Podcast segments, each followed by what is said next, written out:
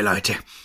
Aber euer Creepy Guy hat heute keine Zeit für eine Geschichte. Ich muss packen, muss schnell versch verreisen. muss mal rauskommen und was anderes sehen. Nehmt euch gerne noch einen Kaffee auf dem Weg nach draußen. Oder, Moment, wenn ihr wirklich eine Geschichte hören wollt, dann gönnt euch heute doch mal den Gastbeitrag von einem meiner sehr guten Freunde, Nachtmar TV. Absolut zu empfehlen. Na, wie wäre es mit äh, Es kriecht in den Wänden?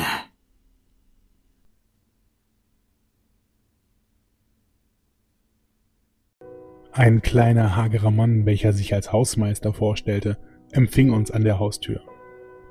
Mit einem zittrigen Griff in die Hosentasche gab er uns die Schlüssel und eine Lagebeschreibung der Wohnung mit den Worten, er hätte keine Zeit, uns zu begleiten. Wir sollten den Schlüssel in seinen Briefkasten werfen, welcher sich mit den anderen vor der Eingangstür aufreihte, sobald wir alles gesehen hatten. Natürlich waren wir zunächst etwas stutzig gewesen, aber der Mietpreis lag gute 30 Prozent unter Marktwert, welcher in den Großstädten kaum mehr für die Mittelschicht zu tragen ist. Die Flure inklusive Treppenhaus machten einen kargen Eindruck.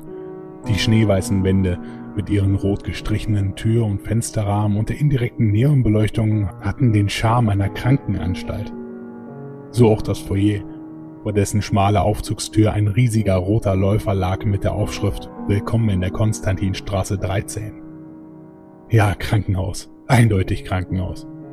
Doch die Wohnung war in einem Top-Zustand. Lucy jubelt über eine Abstellkammer, welche genug Platz für ihre beachtliche Sammlung Schuhe bieten sollte.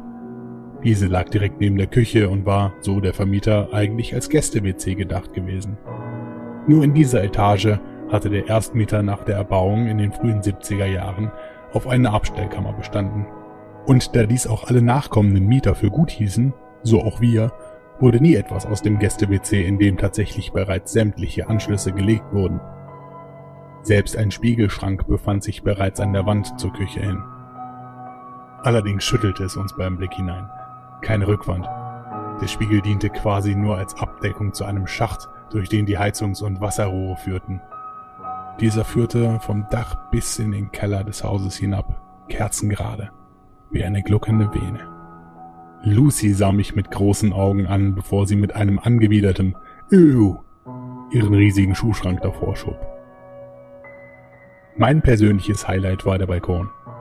Er war sowohl vom Wohnzimmer als auch der Küche begehbar und zeigte vom zweiten Stock herab auf einen grün bewachsenen Innenhof, welcher von einer großen Kastanie überdacht wurde. Nachdem wir nun über vier Monate auf gerade einmal 30 Quadratmeter gewohnt hatten, schrieb mir Lucy die lang ersehnte Nachricht. Wir haben die Wohnung. Nach ein paar Wochen hatten wir uns bereits wohnlich eingerichtet.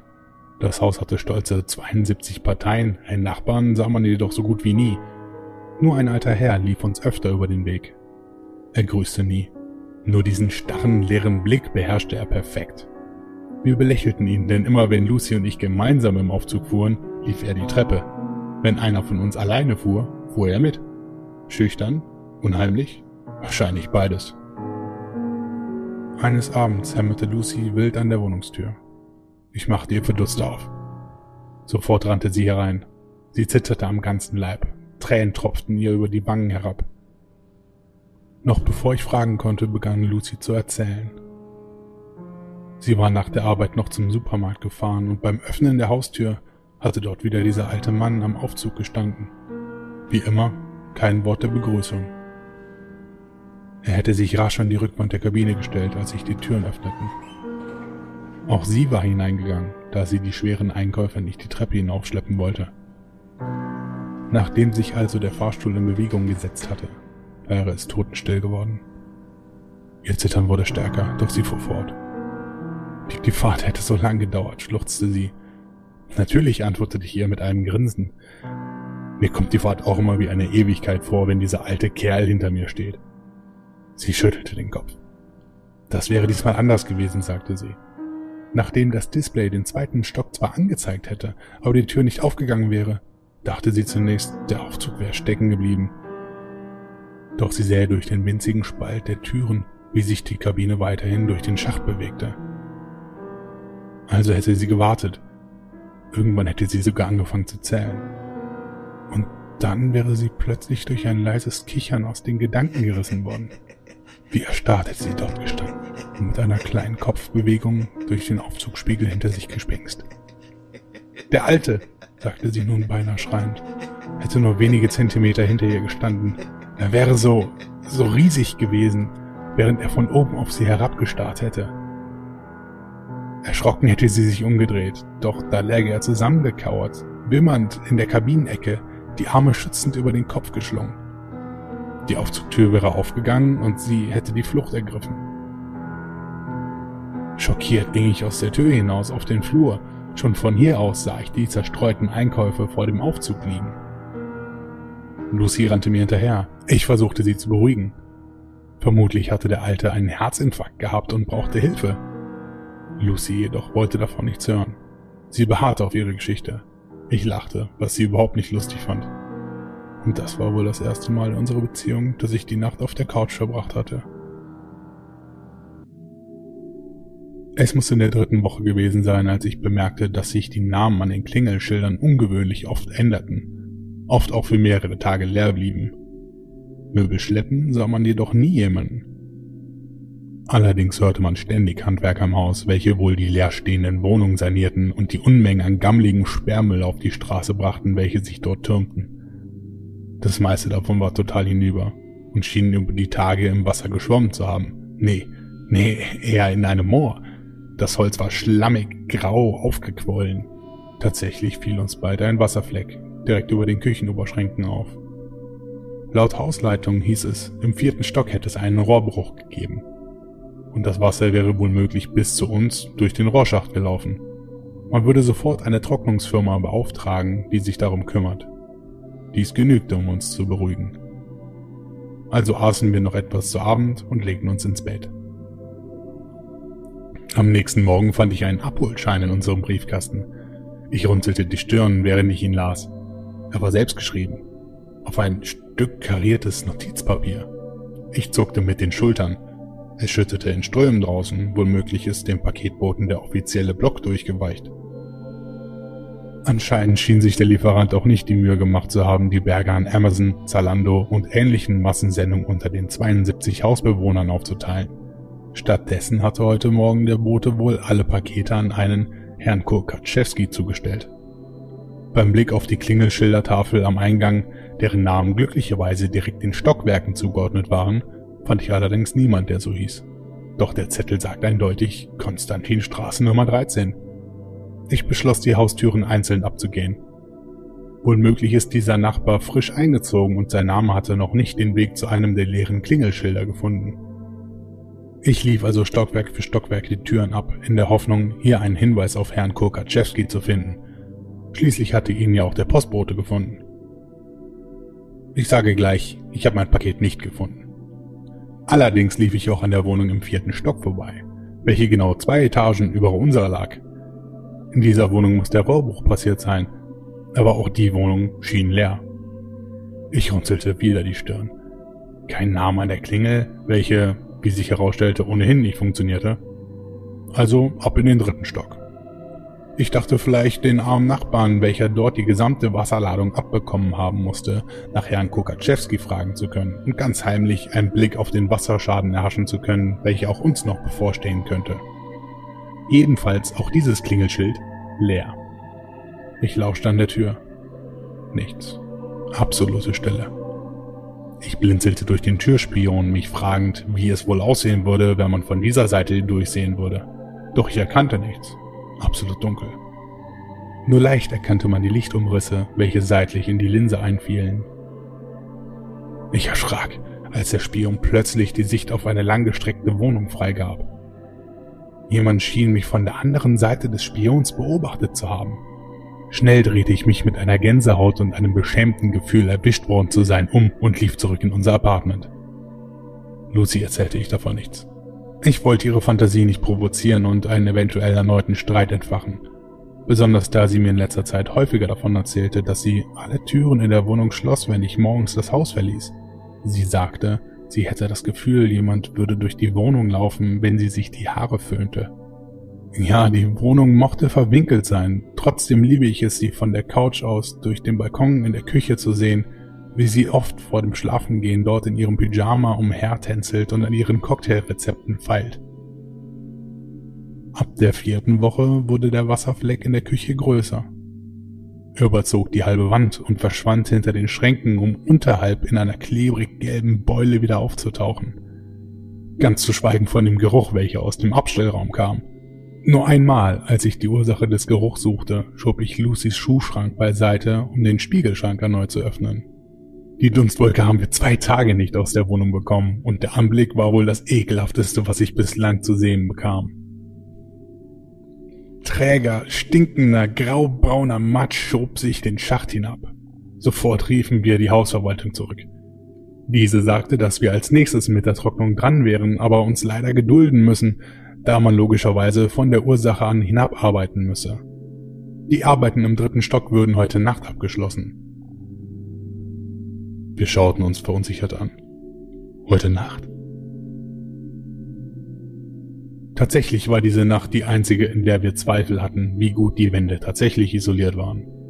In der gesamten Wohnung über uns rappelte es. Möbel wurden verschoben und immer wieder rief jemand, jedoch konnten wir die Worte nicht verstehen.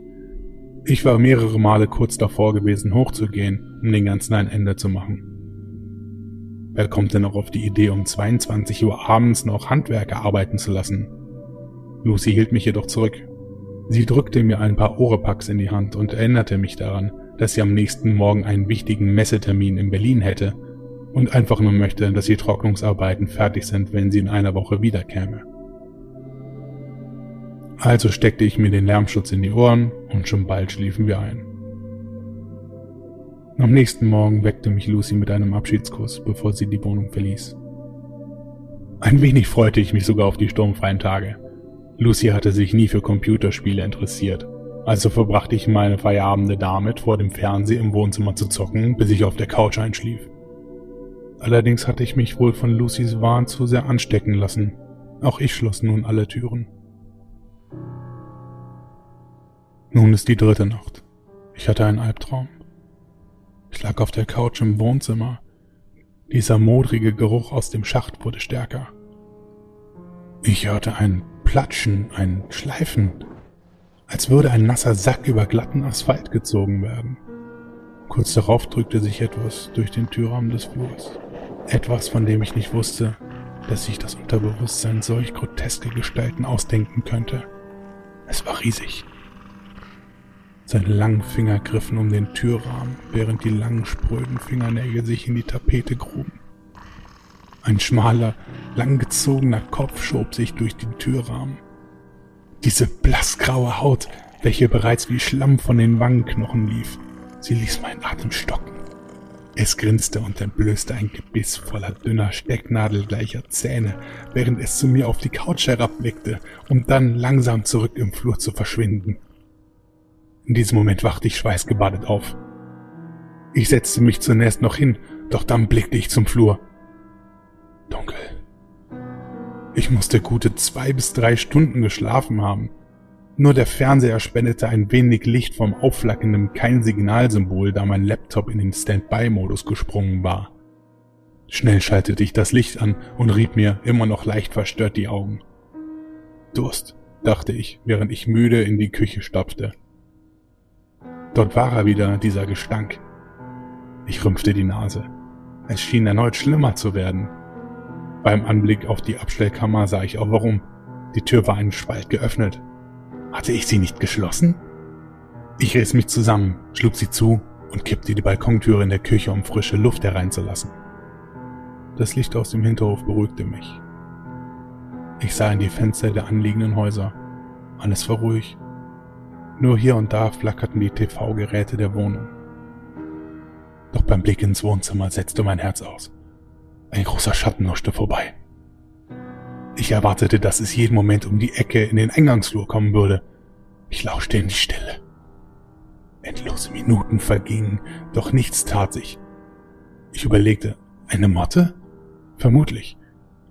Ich schüttelte den Kopf, schlich zurück zum Wohnzimmer, trotzdem dabei bedacht, so geräuschlos wie möglich zu sein.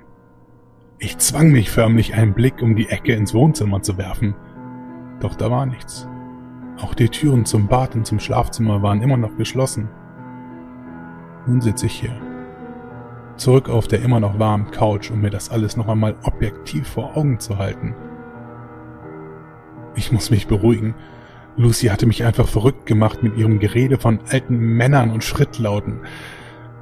Ich verliere den Verstand, während mich diese sabbernde, graublasse Gestalt durch die Balkontür der Küche aus ansieht. Ich höre ihre nassen, schleifenden Schritte, bevor auch das Fernsehlicht erlischt. Es zwängt sich geifernd durch den Flur. Bitte lass mich aufwachen.